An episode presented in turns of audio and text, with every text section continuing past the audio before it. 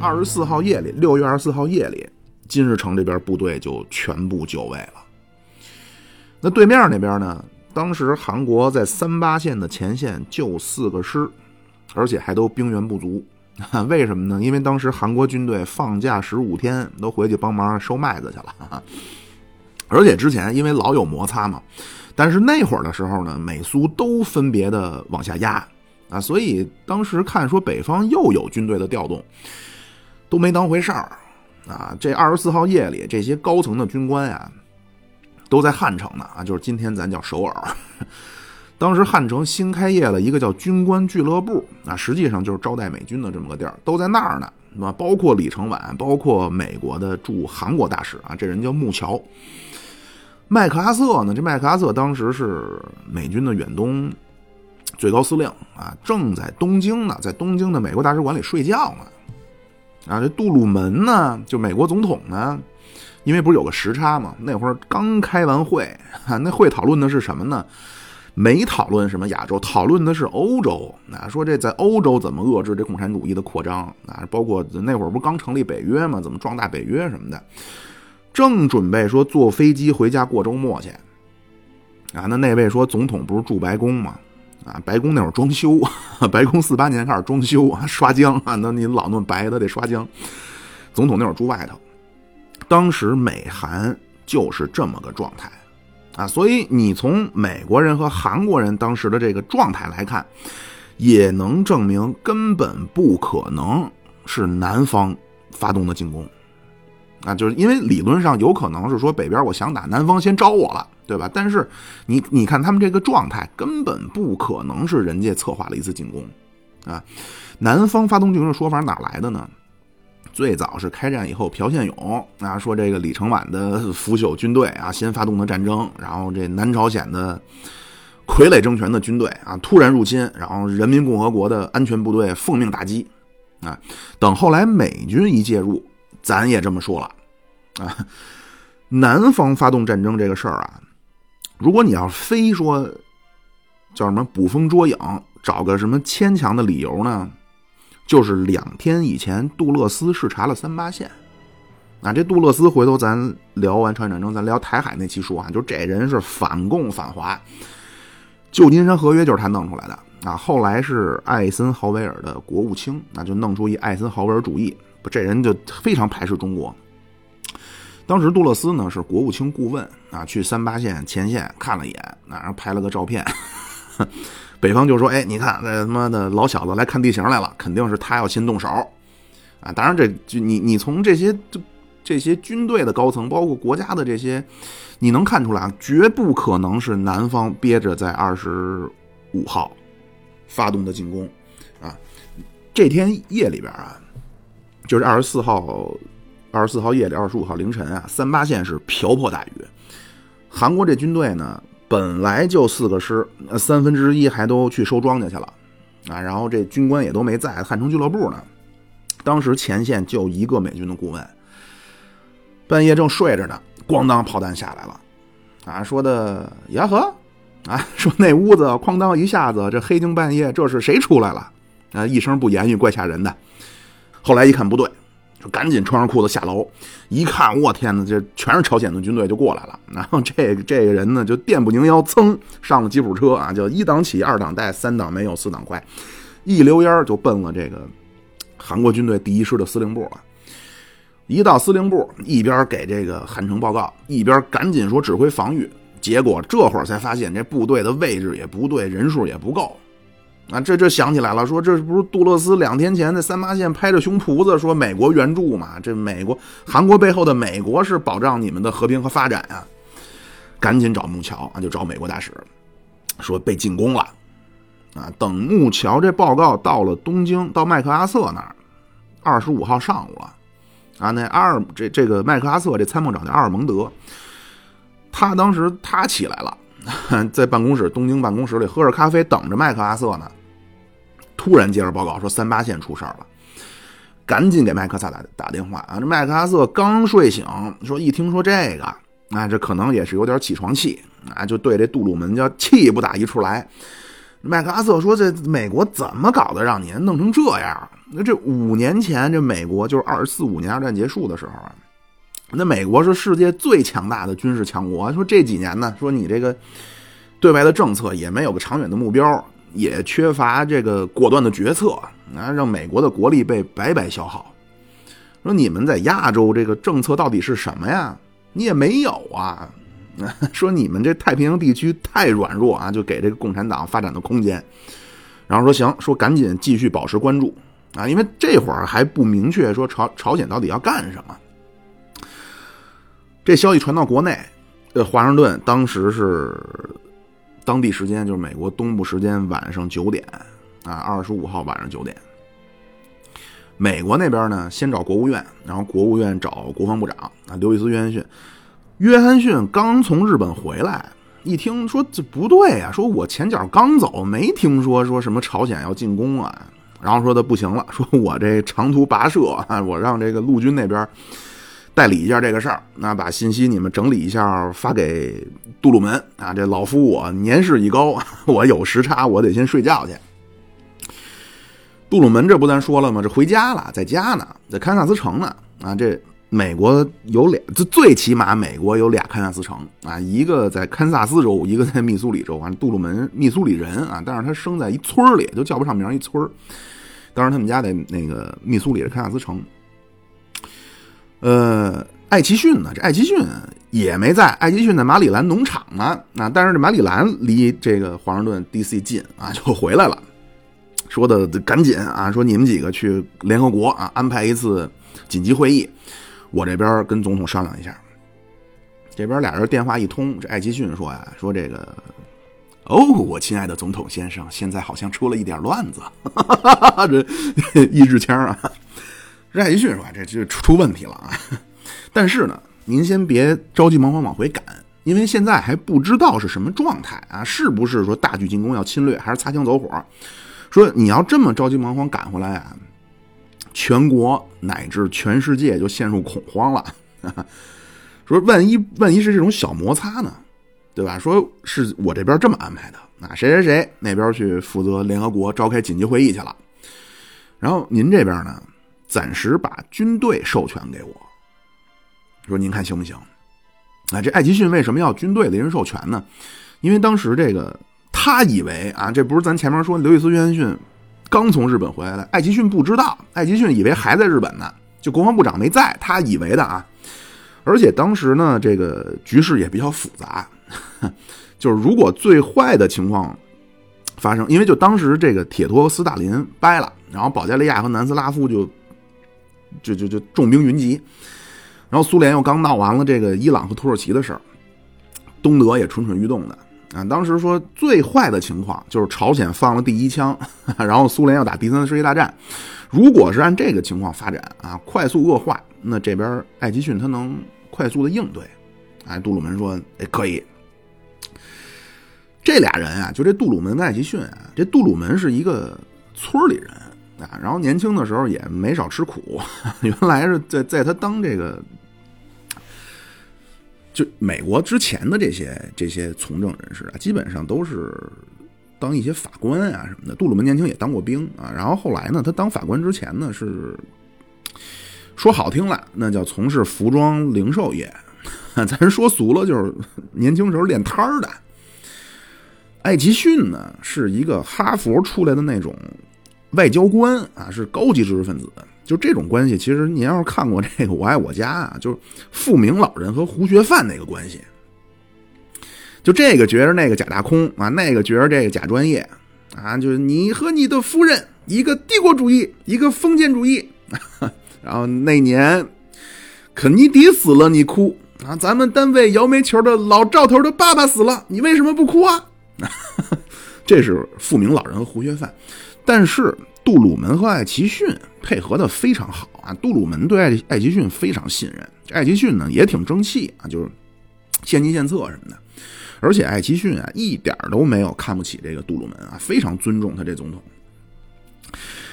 艾奇逊这边呢，马上就联系阿兰科克，这个是美国当时驻莫斯科大使，说你赶紧去找维钦斯基啊，就是当时苏联外交部长，就看看这是究竟是怎么回事儿啊。结果这个二十五号这当天是一礼拜天，苏联不上班儿 这这个这个二十五号啊，就这一开战啊，因为这朝这个朝鲜这个人民军啊，实际就是闪电战啊，一开战这飞机很快就扫射青瓦台了。李承晚那边都七十多岁了，下半死。那木桥说的不要慌，说的严防死守。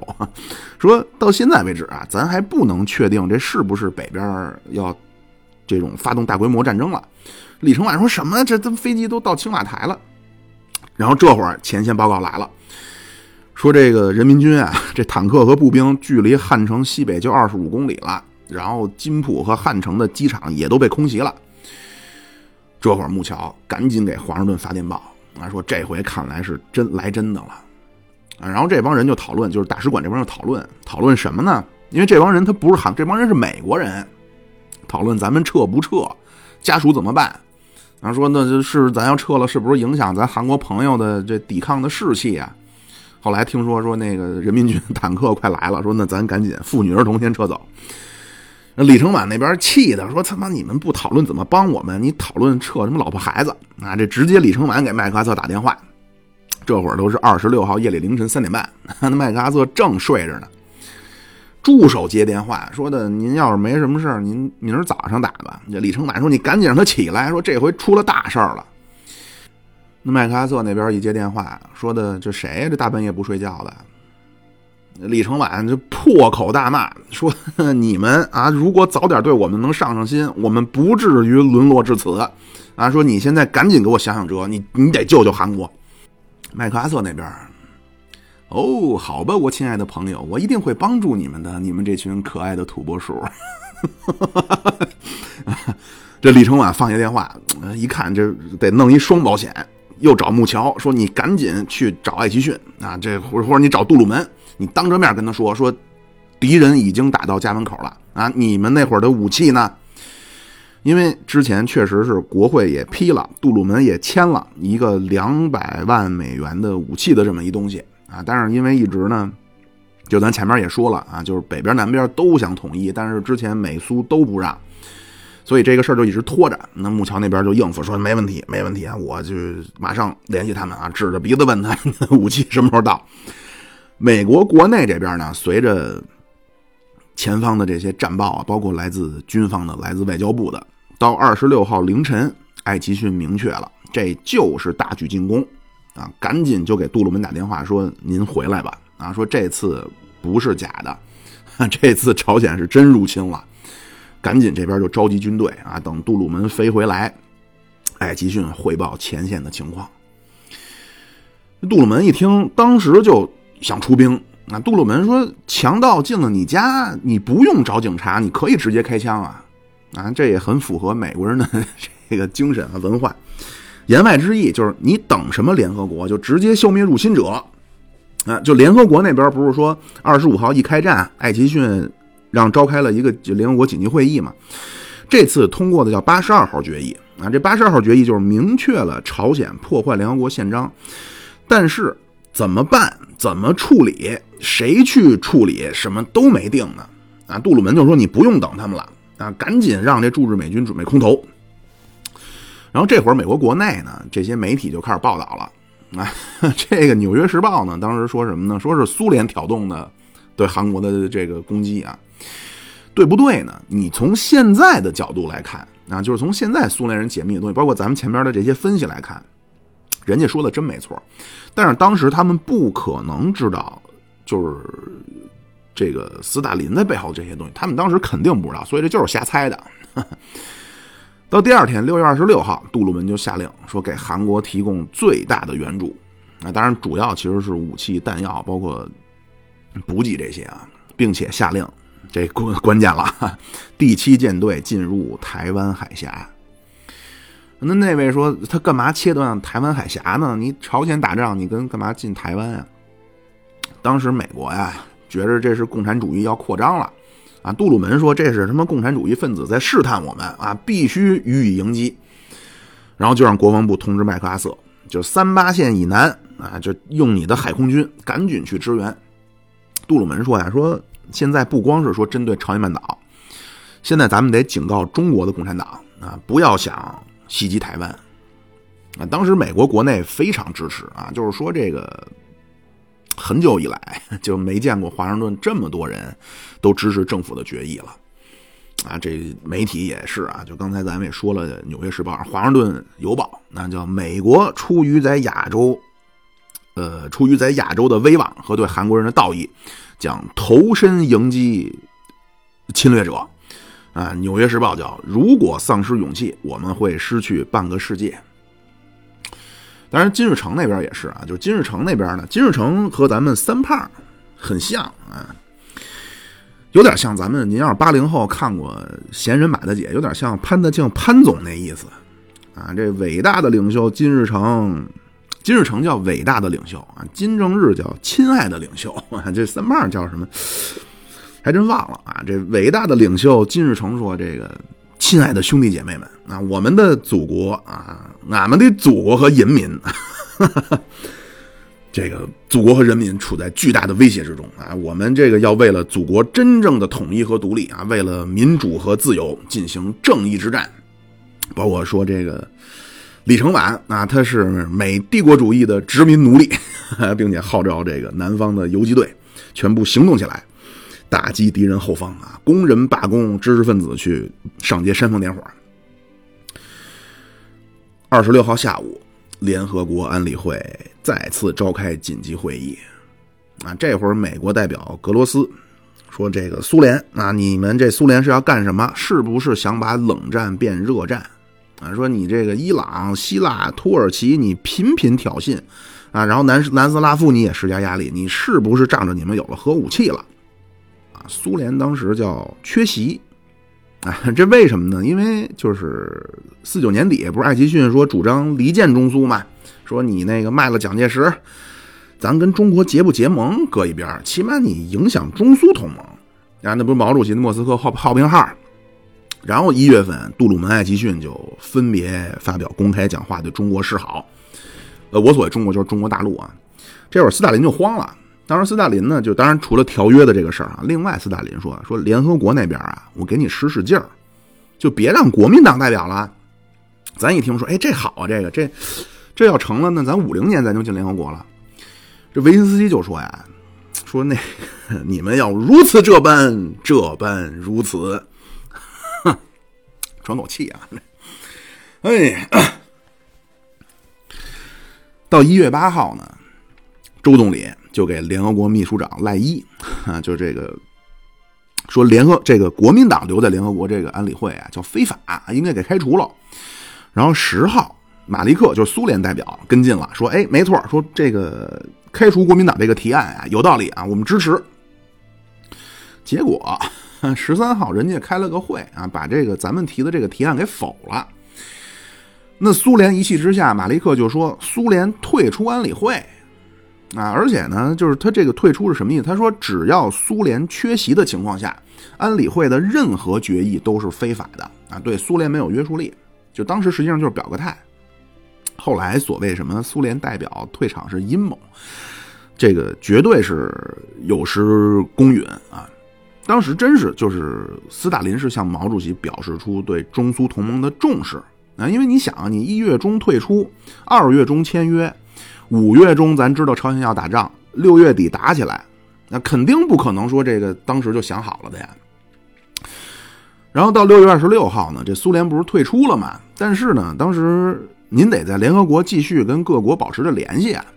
那会儿马利克呢，他就老在长岛一个叫斯德哥尔摩饭店的地儿啊，就跟各国代表啊，包括联合国的这些秘书长什么的吃饭。二十六号呢，联合国秘书长赖伊就说：“我们很快会开会。”就关于朝鲜半岛的事儿，你来不来？这会儿马利克就请示了一下国内。啊，这葛罗米科的回忆呢？葛罗米科这回忆录叫《永志不忘》。说当时呢，葛罗这个马利克报告打回来之后，葛罗米科就报给斯大林了。斯大林就问他，就是问葛罗米科说：“你说这会儿该怎么办？”葛罗米科说：“应该回去开会，然后用否决权啊。”对吧？你如果不回去，安理会肯定通过这决议，然后打着联合国旗号派军队就去朝鲜了。但是四十分钟以后，斯大林给他传达说：“你告诉马利克不去。”啊。而且呢，就是当天啊，格罗米科给阿兰科克，就是美国驻莫驻这个美国驻莫斯科大使发了一个叫《苏联政府关于朝鲜问题的备忘录》，啊，里边实际就是声明这个战争的负责人是韩国，并且苏联不干涉朝鲜内政，啊，实际就是他要表明苏联和朝鲜这个事儿没关系，啊，斯大林非常小心的避免和美国去接触。就出了这个朝鲜半岛这个事儿呢，他最大的优先级还真不是说什么让朝鲜战争扩大化啊，就是斯大林希望朝鲜战争扩大化这个说法，实际上是建立于一个假设，就是斯大林想挑动第三次世界大战。但是咱说了，您这个朝鲜战争的结局无论是什么，他都能在远东拿到他这个太平洋舰队的出海口，就这个不动港。所以这会儿呢，斯大林的优先级就是别让苏联卷进来。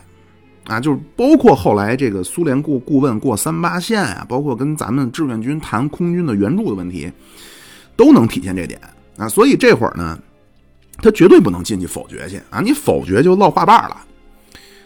但是你不来，那就是美国人在里说什么是什么了 啊！就而且其实当时啊，这个凯南什么的，就是非常紧张啊。这这个凯南是当时。美国的苏联问题专家，就这个，就就回头有空再说吧。就这个人，就是也是非常的老说这共产主义要扩张什么的。当时凯南就特别害怕马利克回来啊，玩一个一票否决，结果没来啊。就是不是咱之之前不是说了吗？二十五号开战当天，联合国那边紧急开了个会，就通过了八十二号决议，说朝鲜是侵略，然后要求立刻停火。这次二十七号开这会，通过八十三号决议。让朝鲜立刻退回三八线，然后说你要不撤，我们就采取军事措施了，啊，就是什么什么建议联合国的会员给予大韩民国就什么击退武装侵略的什么援助啊等等。这个格罗斯就说，就是美国在联合国的代表啊，他就是说这是人类历史上第一次啊，由一个国际组织用投票的方式，然后用武力去制止侵略，啊，这西方世界是一片支持。反对的呢，因为当时苏联这安理会苏联不在了啊，安理会里只有南斯拉夫反对啊。南斯拉夫二十五号开那个会是弃权，二十七号是投了反对。当然，就是苏联也在别的场合去谴责啊，说这美国对朝鲜是侵略，咱这边呢肯定反对啊。这周总理后来说，杜鲁门是彻底破坏联合国宪章，这个什么李承晚军队。是受美国的命令啊，进攻朝鲜，然后并且呢说这美国当时是想侵略台湾、朝鲜，包括印度支那，啊，精心设计了这么一个方案。呃，毛主席说，毛主席说杜鲁门那叫伪君子啊，这号召什么中国人民、世界人民团结起来啊，打败美帝野心狼啊。但是这种声音呢，第一是少数，第二都不在联合国，所以美国那边非常顺利。当然，这会儿韩国撑不住了啊！那汉江大桥也炸了。本来说是留下部队啊，守守到最后一兵一卒，结果都坐着木筏的渔船什么的跑了。嗯，美军呢，六月二十八号上午出动啊，但是他出动的是空军，十二架 B 二十六啊轻型轰炸机从日本起飞，就开始去炸三八线附近的铁路去了。但是作用不大啊，这个。在水源这司令部呢，就不断接着战报，说汉城崩溃了，汉城失守。这会儿呢，这个朝鲜一歌舞团正在莫斯科啊，给咱们革命导师斯大林表演朝鲜舞蹈呢。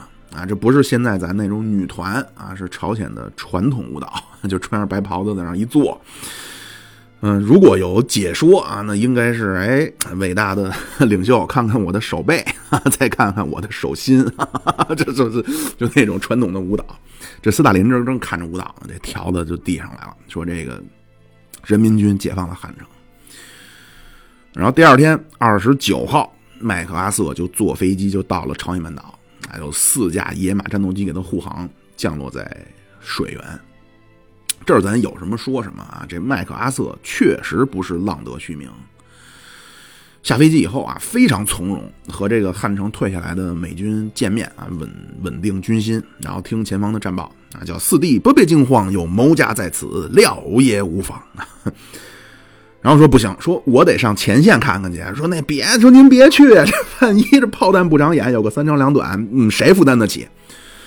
麦克阿瑟说呀，说你要想判断战局，最好的办法就是我去看一下实战的部队啊，就我意已决，休得多言。那，这我这还那边还想说，麦克阿瑟已经坐上吉普都北上了啊，而且这麦克阿瑟呀是从来不带钢盔呀，真就上前线了，在一山头登高远眺，看了他回来了。晚上跟李承晚吃饭，那这俩人一战时候就认识。那李承晚还挺不好意思，说的 那个欧巴 兄弟，说前几天我也是着急上火，那我大半夜给您打电话，就我这人就是脾气急躁啊，这粗粗鲁了啊，我是粗鲁人啊，麦克阿瑟哦，粗鲁人你可比不了。哎，怎么呢？呃，我说说你听听，在想当初，大唐朝有一位粗鲁人，此人复姓尉迟，单字明公，字敬德，保定山后。哎，得说一听啊，您这也是没少听传统的曲艺啊，这八扇屏挺熟。吃完饭，麦克阿瑟说呀，说我马上就回日本，然后调派军队帮你解决他们啊。哦，看在上帝的份上，我一定会踢他们的屁股的啊。这麦克阿瑟一回东京啊，直接就和五角大楼这个陆军柯林斯啊、布莱德雷什么的开电话会议。美国那会儿是凌晨三点四十啊，这麦克阿瑟说呀：“我现在想先派一个团级战斗单位先到前线。”柯林斯说的：“白天刚开会，总统说的暂时不太想投入战斗部队。”啊，这 麦克阿瑟就不说话了。这柯林斯一听，说：“得。”说您这上来给我来一个叫烧鸡大窝脖，说呢我马上去说服总统去。几分钟以后，东京电话铃响，说杜鲁门批准了。啊，说为什么说杜鲁门这会儿又不响？因为杜鲁门后来他有点害怕苏联介入啊，但是凯南跟他说不会，说联系种种迹象来看，苏联是想置身事外啊，用这个中国和朝鲜来打击美国。杜鲁门想了想，哎，也有道理，而且这麦克阿瑟百战名将就批准了。而且这会儿六月底的时候，咱蒋委员长也提出啊，说五天之内就能向朝鲜派出三万国军啊，说的都准备好了。什么孙立人、周至柔那边都开完会了，五十二军，那只要您点头，马上就参战，已经一级战备了。艾奇逊说的，说您您算了，说您一参战，毛泽东也得参战，啊，后边就没好意思说啊，就您那个内战那个结局，您要是和解放军一块参战。就绝对是副实力啊！我们肯定得擦屁股去啊！这内部会议的时候，柯林斯就说呀：“说这几万的国军打朝鲜人民军屁用没有，和李承晚的军队一样啊，上去就是被消灭。”美国这边就把咱蒋委员长这个提议就给婉言谢绝了啊，说这个战斗战争还没有到最关键的时刻啊，关键时刻我们一定会需要您的帮助啊！六月三十号。美国这边，杜鲁门就授权麦克阿瑟啊，全权使用他治下的全部军队，美国就正式参战了啊！这个应该是美国历史上第一次啊，就是没有宣战就对外投入战斗部队了。呃，但是其实呢，就当时美国呀，就二战之后大裁军，那就是四八年的时候，海军陆战队裁了四十万啊，然后陆军就剩了九个师。然后把五角大楼的预算也给砍了，就五角大楼就是美国的国防部的办公楼啊，就是五角大楼就等于美国国防部，预算也给砍了，并且有限的这个军队和预算，精力还主要在欧洲，啊，就是当然这个随着四九年，一个是解放军过江，还有一个就是苏联有原子弹，啊，就特别是苏联有了原子弹，那会儿艾奇逊就说呀，说。这是一个新的时代来临了啊！美国应该重新整军备战了。但是你刚有这想法啊，你四九年说开始整军备战啊，这还没备起来呢。五零年朝鲜战争爆发了，咱们也一样啊，不光美国裁军，咱们也裁军。朝鲜战争是六月二十五号爆发，三天前咱中央军委刚刚发布命令啊，叫解放军复员一百万啊，投身经济建设。就当时全部都是误判。啊，就美国觉着呢苏联是准备在欧亚进行新一轮扩张了，然后中国、朝鲜是同谋。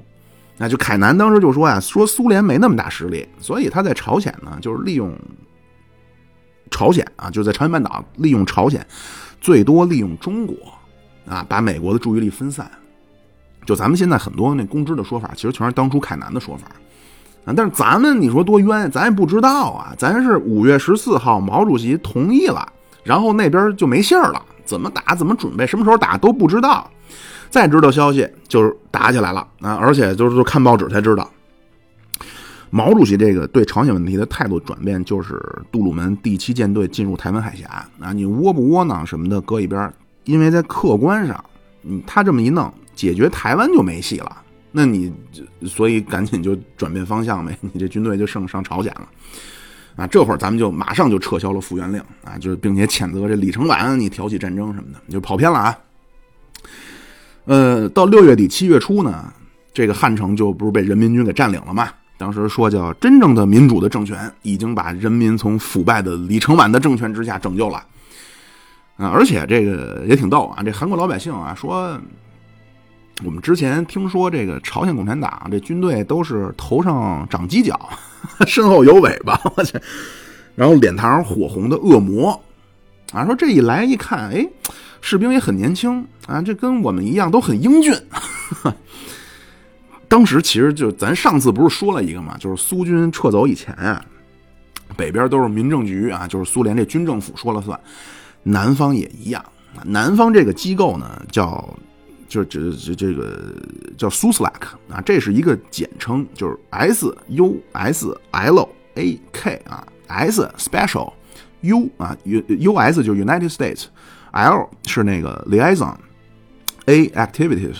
然后 K 就 Korea 啊，就是这个大概翻译一下呢，就是呃什么美国驻韩什么特别联络处啊，这是一个下属 CIA 的机构，南边全部是这这这这个机构说了算，什么杀共产党啊，什么枪毙，就现在这些很多当时的视频都能找着啊，就跟就你要跟光看那视频，你以为是这个北方枪毙地主呢，啊一样啊，都非常那个。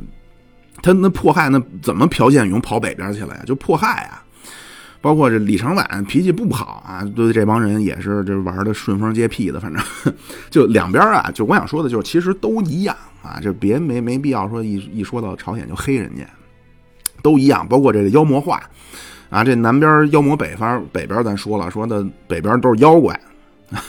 北方这套嗑咱很熟悉啊，就金日成往南一路打，就一路派发这宣传品啊，就说这个美国在朝鲜那不是为了民主啊，就是为了实现这个帝国主义目标。李承晚就是他们的殖民傀儡啊，这个说这个我们就是北边，我们是真正的这个叫什么解放了受日本人压迫的朝鲜啊，不是李承晚。但是这个他说的其实有道理啊，金日成咱上期说了，金日成原来抗联的。啊，我这金日成叫抗日战争扛过枪，李承晚叫民兵训练扛过枪，啊，就是 就是反正就是当时就我就想说，就是两边其实性质一样啊，然后就互相对着黑，然后就说回来啊，就拿下汉城以后，人民军就沿着东西两路就南下，本来金日成说的拿下汉城，说那 要庆功啊，要庆功，啊邀请苏联顾问过来呗。结果让斯大林卷一顿啊！斯大林说：“我跟你说过多少遍，苏联专家绝对不可能过三八线，更何况你庆什么功啊？说你当务之急是消灭对方的部队啊！你革命离成功还远着呢。”然后这人民军就一路往下打，就碰上美军了那！这美军是七月二号第一批援军就空投到大田，这个大田在韩国的正中间，就是这个三八线不是把朝鲜半岛。相当于平分了嘛？大田是在韩国的正中间然后呢，这个咱上边说那个水源，就是麦克阿瑟第一次降落那个司令部那个地方，就是汉城失守之前那个司令部，在那个汉城南边一点儿啊。这个水源有一支球队很有名啊，叫水源三星队。这个妙主播对很多这个不光韩国地名啊，很多地名的第一印象都是来自球队啊。这个水源三星，大田有支球队叫大田市民队。这个第一批到大田这个军队呢，叫史密斯特遣队。结果就来了之后，就他得往北啊，在水源一交手啊，这美军上来来一个叫马前翘，没打过。那一问说这李承晚呢？那说正南撤呢，这奔釜山了那说得，那咱叫明知山有虎，咱也就偏向釜山行。到了七月六号，第二批援军就到了，第八集团军四个师。然后第二天，七月七号呢，一个是联合国当天通过了咱们可能都比较熟悉的啊，叫八十四号决议。大概意思就是说，我们不但决定出兵，而且我们决定组织个联合国的联军，而且这支军队让美军指挥啊，让美军出个司令。但是其实呢，咱前面这美军早卷入了，对吧？就这天，七月七号这天呢，沃尔顿·沃克就飞到大田。这沃克是一什么人呢？这沃沃尔顿·沃克啊，身材矮胖啊，这人送绰号叫斗牛犬，小胸脯努努着，小肚舔舔着，那屁股蛋都翻翻着。二战的时候，他在欧洲，那跟着巴顿。巴顿说呀，说这个沃克他妈狗娘养的会打仗啊，说这个沃克是我手底下最会打仗的狗杂种。不是妙主播演绎原话啊，这个巴顿的这个人物画像，您可以想象中，他就是美军的李云龙啊，就一直就骂骂咧咧。甲方乙方那个不是一开始英达那好梦一日游去扮演个巴顿啊，过将军瘾去，就那样啊。那个电影里边很多都是致敬那个巴顿将军那个电影啊，就拿着个马鞭，然后踹小兵屁股，然后还这个。当时踹了一屁股，那个怕怕死，后来踹屁股之后，那小兵还得了紫星勋章了啊！但是这个人呢，你别看比较粗糙，打仗很厉害啊。最早那个，就就就，咱也别最早了，在欧洲战场跟隆美尔在北非啊。这个后来四四年以后呢，他是第三集团军的司令啊。这巴顿就说这沃克厉害啊，牛逼带冒烟，而且也很巧合，巴顿就是车祸去世，沃克也是。啊，这个后来咱志愿军第二次战役啊，给这美军都打迷糊了。我这这这咱后话。这沃克来了以后呢，说：“哎，说你看我怎么狠揍他们啊？看我狠狠的踢他们的屁股。”但这史史密斯啊，就这第一批特遣队这史密斯就说呀：“他说，哎，说你看这沃克他这么说，但是实际沃克部署的全部都是防御啊，守住阵地。”这史密斯说呀：“说这个沃克在战场上。”给他们上了一堂比任何军事院校的讲座都精彩的坦克战术课，啊，说之前听说呀，因为这不是俩人，沃克在欧洲啊，史密斯在太平洋，俩人也没没一块打过仗。说之前听说这个沃克是一莽汉，啊，说这一下就终于知道为什么这沃克能成为巴顿的爱将。沃克这边防御一组织起来。原本金日成计划五天内拿下釜山啊，也就失败了。那这沃克这一来，这人民军这个一路潮水般的平推的趋势就就就就放缓了。然后到七月十二号呢，沃克就回回日本汇报个工作，开个会什么的。当时就两天前十号，七月十号，麦克阿瑟正式被任命为联合国的联军总司令。啊，然后这次在日本呢，不光麦克阿瑟、沃克，然后国内的柯林斯，然后范登堡啊，这范登堡是空军的参谋长，就现在不是加州有一个叫范登堡空军基地，那就纪念他。呃，包括这个阿尔蒙德啊，就麦克阿瑟这参谋，这几个人开会。麦克阿瑟说呀，还得接着炸这补给线啊，但是呢，需要中程轰炸机啊，而且肯定得过三八线。那说那万一那苏联人打你怎么办？麦克阿瑟说，苏联是绝不参战。啊，后来到八月底，就八月二十七号，美国航空兵第一次就炸了咱东北，一直到十月底，就十月二十几号吧，他们飞到飞过来十二次啊。最早就咱们那边周总理抗议的时候，美国最早说是误炸，后来就直接就不理了啊。就咱接着说这这后话啊，这咱接着说这次开会，麦克麦克阿瑟说呢，要过三八线轰炸，并且呢要大规模的投送兵力，然后发动反攻。那克林斯范登堡就说：“那你这个大概计划什么时候啊？这我们得报告一下总统啊。”麦克阿瑟说：“说不好啊，反正呢，短期来看呢，就是沃克这边第八集团军这个三四个师呢，挡住朝鲜人进攻问题不大。然后我需要八个师干嘛？不光要赶朝鲜人回去，我是要消灭他们，然后统一朝鲜半岛。”这几个人面面相觑啊。这范登堡说的。说你这轰炸范围也过了三八线，然后你八个师的兵力统一朝鲜半岛，中国人参战怎么办呢？麦克阿瑟非常的那什么，说如果中国人参战了，我就连带着把他们一块儿在朝鲜半岛全部消灭。然后这开完会就各回各家，这沃克回朝鲜，就在大邱设了个司令部。大邱在哪儿呢？大邱在釜山的西北一点点。那，这釜山就是朝鲜最东南角了。那，这釜山有支球队叫釜山大禹队。啊，这大邱呢叫大邱 FC，就是您如果这关注过亚冠，应该很熟悉啊。这沃克当时他很同意麦克阿瑟这个对战局的估计啊，他说的如果没有意外，在南边守住片根据地问题不大啊，但是如果想收复失地，那确实是得有更多的军队啊，就得等着援军。等到十七号，七月十七号，李承晚就把部队直接都给沃克指挥了，然后沃克就把韩国这边打剩下这帮残兵败将就编成两个军，就一块去守着大田，但是很快大田和泉州。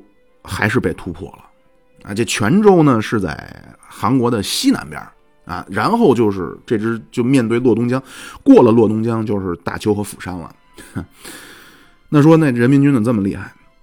因为打泉州这个是人民军的第六师啊，这就是咱四野的师长叫方虎山啊，这方虎山就打下了泉州，然后一路就向东开进，就奔向釜山。方虎山讲话就总攻釜山啊，要掐断敌人气管的最后一战。当时美军这边就是这个大邱这司令部这边说要不要撤退啊？沃克说撤什么退？没有什么敦刻尔克了。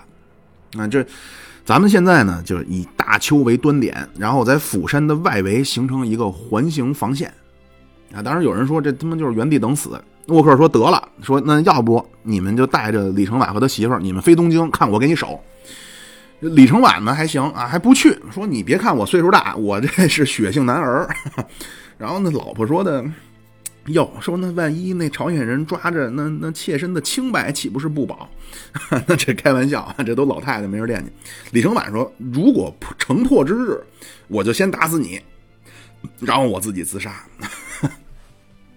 然后说回这个环形环形防御圈啊，等到七月中，呃，美国无数的。海上的物资就过来了，啊，然后沃克呢就决定把第八集团军全部撤过洛东江啊，因为他主要防着西边过来这个人民军第六师方虎山。八月二号叫大撤退，那就是他叫大撤退，但实际上就是明确了我要收缩防御，就我要摆大巴了。到这会儿到八月初的时候，这个美韩军队真正的就是死死的抱着朝鲜半岛这个东南角这么一点点的地儿了。呃，这七月底八月初还有一事儿挺有意思，麦克阿瑟跟咱蒋委员长见了一面，结果麦克阿瑟前脚刚走，蒋委员长发了个公报，啊，说这麦克阿瑟这会谈啊，不仅涉及到保卫台湾，而且包括中美的军事合作，那就他说这个中就是台湾，就民国，然后说说现在可以明确了啊，说在大陆可以战胜。毛泽东的军队，蒋介石这声明一发，那杜鲁门和美国这国防部就疯了，说：“那咱们亲哥说您要这么一刺激，毛泽东参战了怎么办？”艾奇逊马上就给东京大使馆打电报，说：“你赶紧去找麦克阿瑟要一份你俩当就他俩当时会谈的详细的报告啊，到底你跟蒋介石说什么了？你答应人什么了？”麦克阿瑟这这这这挺那什么，说的我去是好心啊。啊，就首先从理论上，人家确实是远东的司令，对吧？台湾是人防区，而且麦克阿瑟说，我非常注意措辞啊，我是让他那个别让他参战。那 说现在第七舰队保护着你，你万一你派精锐你参战去，台湾空虚，我这第一舰队挡不住共产党军队那么厉害，连你们都打败了，我更防不住啊。杜鲁门后来一听他这么一说，说那你他妈的亲人媳妇少干嘛？因为确实麦克阿瑟的抱着。宋美龄的的手呱呱啃，麦克阿瑟打仗是厉害啊，但是就确实政治方面不太那什么。就这次，杜鲁门就考虑想撤了麦克阿瑟了啊，就说他整天那样添乱。呃，对，然后也是这次啊，就是现在咱们好像不怎么说了，就头十年二十年，咱老说台湾叫不沉的航母，就是这次麦克阿瑟说的啊。然后咱接着看前线啊。到八月十四号，釜山那边就听见炮声滚滚了，说这金日成大军马上强渡洛东江，就兵临城下了，到大邱了。那木木木桥说的跟李承晚说，要不您先那个什么屈尊南撤啊，您上济州岛成立个流亡政府吧，安全起见。打住！那李承晚当时苍凉凉就掏出把枪来 说：“这等敌人来了，我说过没有？敌人来了，我先枪毙我老婆，呃，我先打死我老婆，不能叫枪毙啊！我先打死我老婆，然后我自杀，绝对不撤了。为什么呢？因为八月十五号不是日本，就是八月十四号吗？这不是第二天，八月十五号是日本投降，而且这天还是韩国的国庆啊！韩国是四八年的八幺五，说你现在要撤了，对民心士气不利。”沃克说：“好，不走就不走。”我说：“你不走太好了。”而且这会儿啊，其实朝鲜也打不动了，那就是美军在后边，因为他越打他补给线越长，然后美军在后边就不停的炸这个补给线，前面沃克这个防御也是固若金汤啊。然后到八月底，第一次在大邱，美军打了一次胜仗，金日成就急了。我操！他妈眼看着革命就胜利了啊，就差一哆嗦了啊！金日成那边又集结了九万大军，要做叫粉碎釜山的环形防御圈，要把沃克赶下海。但其实这会儿前线都吃不上了啊，而且这个新补充的士兵全是新兵。但是你看釜山，釜山那边守军光美军就十二万，就在这会儿。那正就进入这个僵持的时候，沃克和麦克阿瑟有分歧了。因为沃克二战的时候不在欧洲嘛，都跟着巴顿、布莱德雷、艾森豪威尔什么的，他那个思路啊，就都是那种平原作战。而且呢，他一直在前线指挥啊，他也知道朝鲜军队这战术都摸透了，那就是什么三面行动、两面包抄什么的。沃克这会儿判断啊，说金日成那边说要猛攻大邱。啊，但是呢，这个沃克判断说，这应该是佯攻啊，是假的，就是你吸引我这个什么骑一师，就我这主力上那边，然后你真正的进攻的拳头应该是你第六师，就方虎山就在西边，这个这这边是主攻。沃克的意思啊，说你给我加派兵员啊，后续的军队包括弹药的补给什么的，我守住他这一波，我伺机反攻。但是麦克阿瑟不，麦克阿瑟二战的时候，人家是太平洋战场啊，打日本人，人家玩的叫跳岛啊，两栖登陆。麦克阿瑟说呀，说接下来的这个后续的军队啊，我的优先级是要策划一次秘密的两栖登陆，啊，说接下来的军队我会都用在这次登陆上。那说呢，那那守不住，说那个压力大怎么办？说你压力大，你放弃大球，那你再压缩一下你的防线，你就死守釜山。你等我那边后后边一登陆，那叫如来神掌，天降正义，把他们就从后边就分割了。那你那边的那个围啊，叫不救自解。哎，沃克一听说您这高了，这不服不行啊，不服高人有罪。那沃克本来呢想的说，那就大邱就放弃了，那就全面撤退到釜山。但是这沃克上阵地上看了一下，视察了一下，沃克得出一结论。人民军也打不动了，那说这个朝鲜人民军最猛烈的进攻已经结束了，所以这沃克也是很那个冲动啊，一拍脑袋，一拍大腿，一拍屁股，决定大邱我也不放弃啊，继续守。但是麦克阿瑟这计划呢，就当然咱今天都知道这个结果了啊。当时麦克阿瑟觉着这计划就天才般的构想，但是一报上去。那参谋长联席会议，海军陆战队说的别 说的，您这个叫注定失败的想入非非。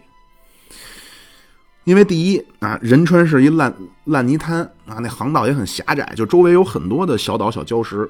说这个地方呢，两栖登陆难度太大。本身两栖登陆难度就很大啊，因为两栖登陆有一矛盾，就是你这个登陆的舰艇希望离滩头越远越好。啊，你越近越可能搁浅啊！那潮一退，搁浅了，你这船就一活靶子。但是海军陆战队登陆作战这士兵呢，是希望你能给我送的离滩头越近越好。嗯，你离得越近，我越好下来之后建立阵地，稳固阵地，然后发起进攻啊，夺取滩头。然后仁川说：“你这么差的登陆环境，然后只能利用涨潮的这两个小时快速拿下。”而且呢，金日成不知道守着后方被这个登陆嘛？麦克阿瑟说：“哎，说就因为他觉着我不会啊，我这行动才有突然性。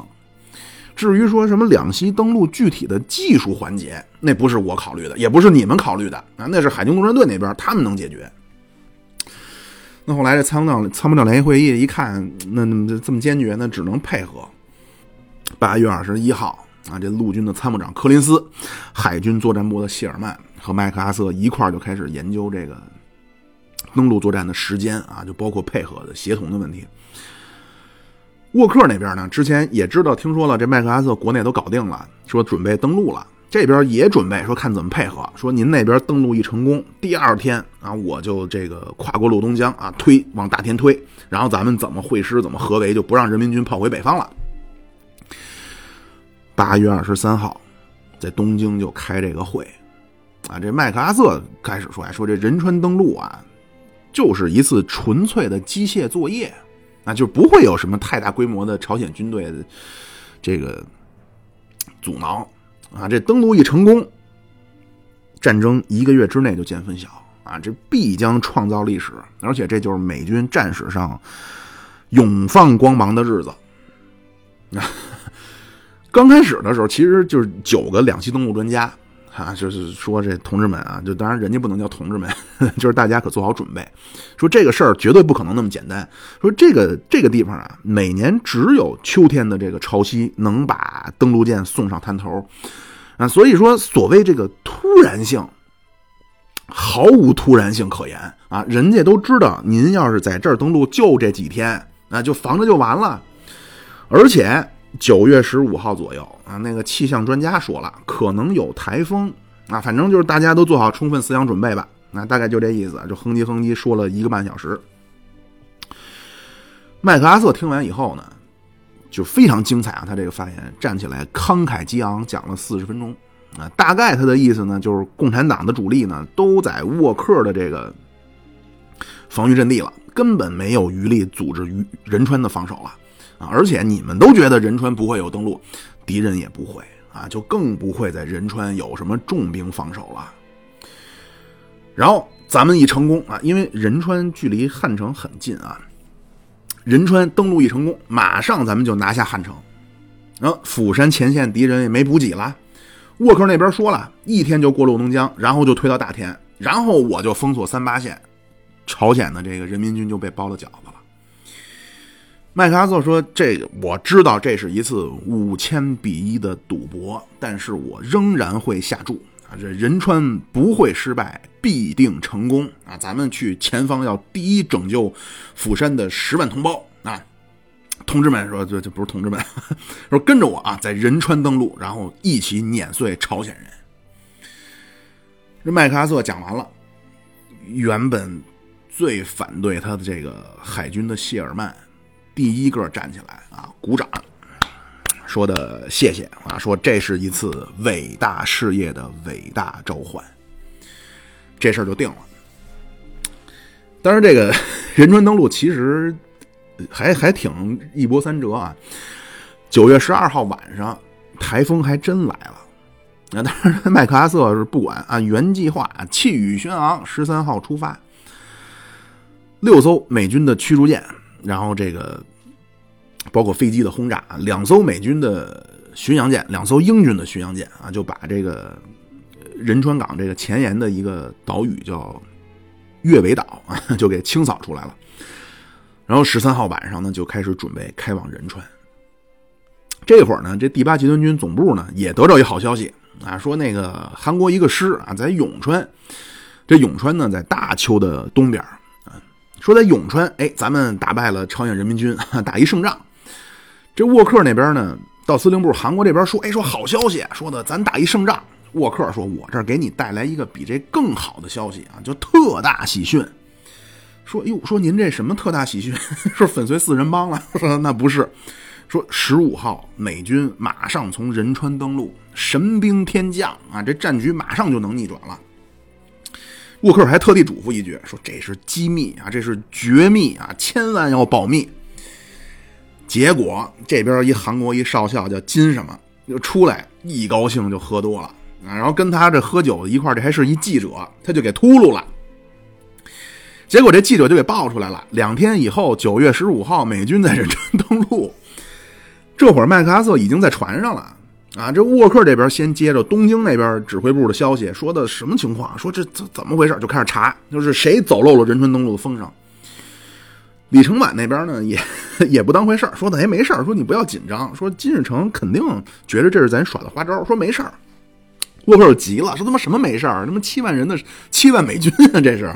说这行动这暴露了，说取消不取消？问华盛顿，他是跟麦克阿瑟联系，麦克阿瑟说不取消，取什么小？来不及了。说你们什么情况？一会儿台风，一会儿泄密的。说你们就坐着等着我创造历史。啊，真是老天成就麦克阿瑟。毛主席提醒过金日成，八月份的时候，毛主席就分析这个釜山这环形防防御圈啊，包括美军的一些动向。并且研究了麦克阿瑟之前的套路，当时就得出一结论：很快，在这个背后就会有一次两栖登陆啊，因为他就擅长这个呀。那圣斗士用过一次的招数，那就能识破了。并且地方咱都给金日成点出来了啊，五个港口可能性最大的就是仁川，为什么？仁川离汉城最近。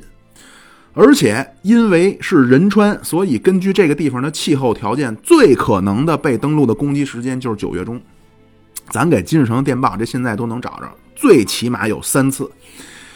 朝鲜那边的情报部门呢，也同意咱这看法啊。毛主席当时说呀，说的不行，我来帮你啊，因为反正不是台湾那边也没戏了嘛，就不行，我来说。你现在呢是集中。力量向南推进啊！你一定要注意后方的港口，因为随着你推进，你补给线越来越长，一定要防止敌军从背后登陆啊！然后说什么有利条件、不利条件什么的。结果金日成不听啊，他那个意思就是我最后再咬咬牙努努力，我就给沃克一脚踹海里去了。当时金日成八月底的时候，金日成策划一次九月一号就大举进攻，拿下釜山，啊，消灭第八集团军，结束战争。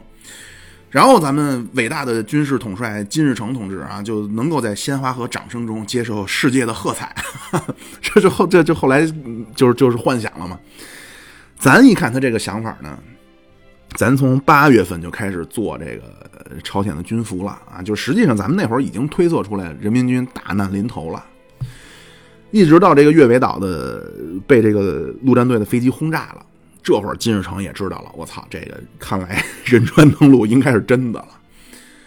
那这仁川登陆，你要看那个战地记录啊，就两三页啊，非常顺利。海军陆战队一共阵亡二十人啊，受伤一百七十九啊，其中还包括一记者。二十分钟解决战斗啊，金日成在那儿就一连防守，这一下战局就扭转了。人民军一下就就因为本身你深入南方的就吃不上了。啊，然后沃克那边十万人，然后这老子从乌龟壳里也出来准备咬人了。麦克阿瑟从后方仁川一登陆，这七万人就把朝鲜半岛从中间就截断了。啊，这人民军后路等于又被抄了。这会儿金日成呢还那什么呢？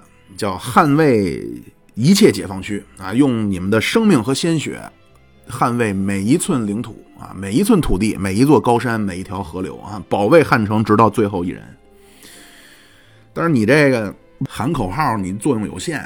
那这沃克那边呢？就本来不是仁川登陆说成功，九月十五号登陆，本来原计划十六号开始行动，结果不是说天气不好吗？啊，说那个飞机起不来啊，没法配合饱和轰炸，就推迟了。到十八号，在釜山的这个美军也过了洛东江，然后这个七一师就追着人民军的十三师打。打到二十一号早上，这十三师的师长李和九主动投降，并且把一切的情况就全告诉沃克了。到九月二十八号，美韩联军叫你叫占领也好，收复也罢啊，反正就是收复汉城。联合国发布九号公报，叫大韩民国的首都汉城再次掌握在我军手中。什么什么陆战一师，就是美军的。陆战一师啊，等等，解放了这座城市。你现在看那照片啊，就就因为随军有记者嘛，那城市就基本就打烂了啊，就破瓦寒窑，到处冒烟，就一片狼藉。说比这个二战东京都严重啊！这二战不是李梅策划过两次东京轰炸嘛？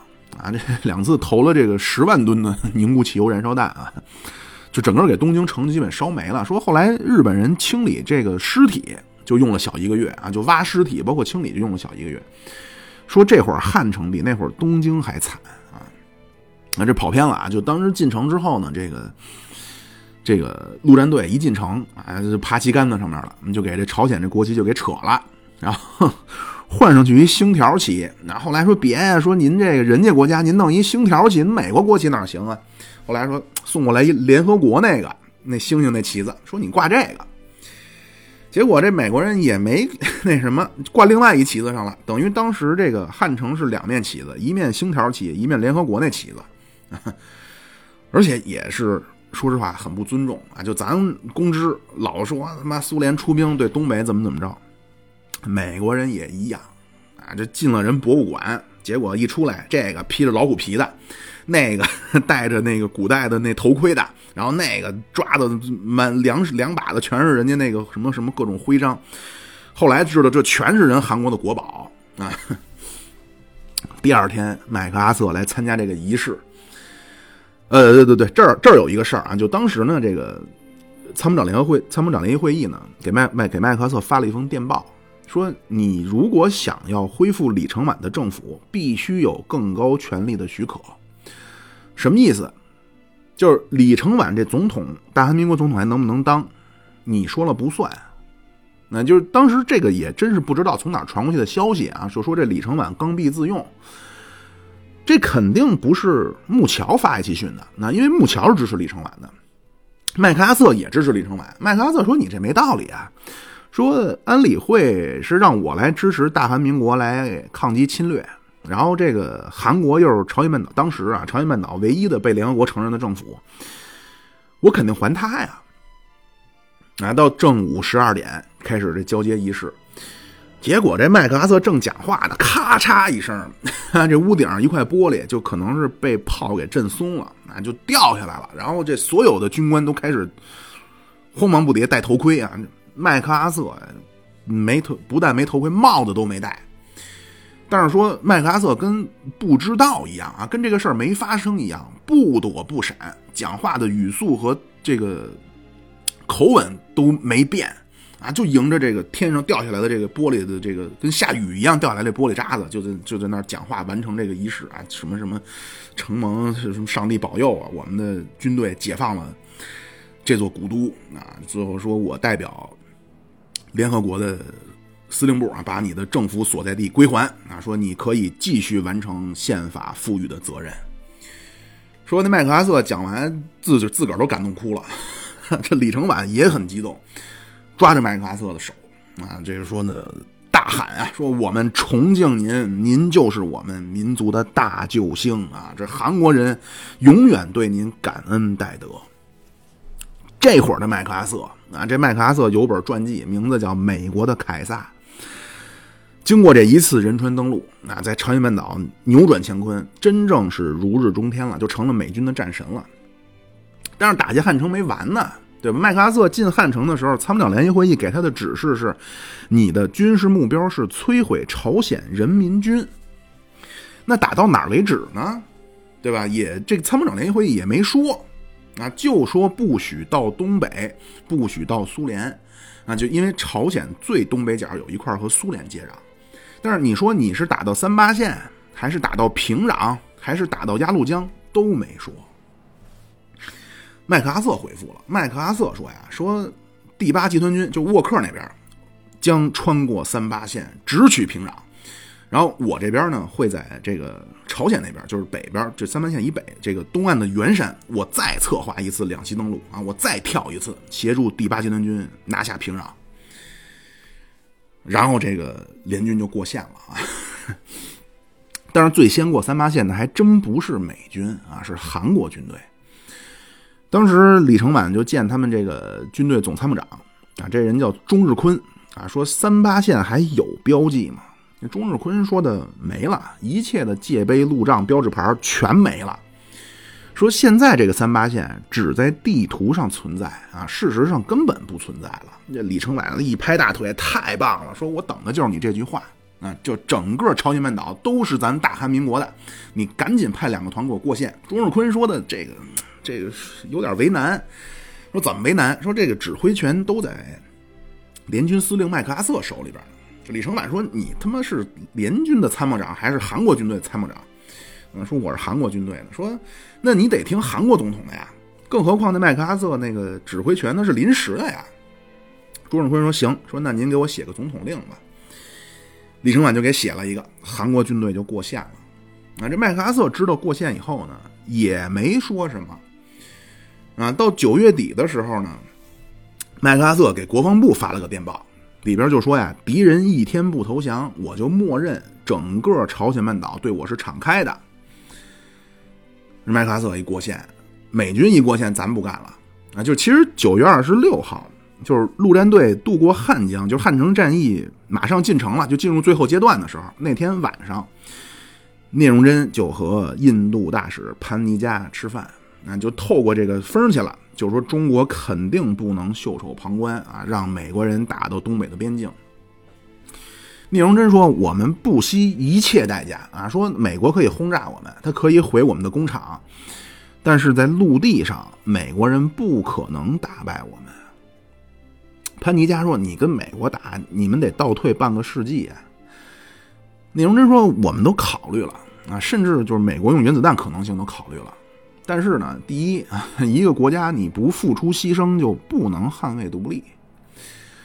第二呢，我们是一农业国，说你那个原子弹可能威力就没那么大了。那 这会儿呢，就真过三八线了啊，正好赶上咱们叫国庆一周年。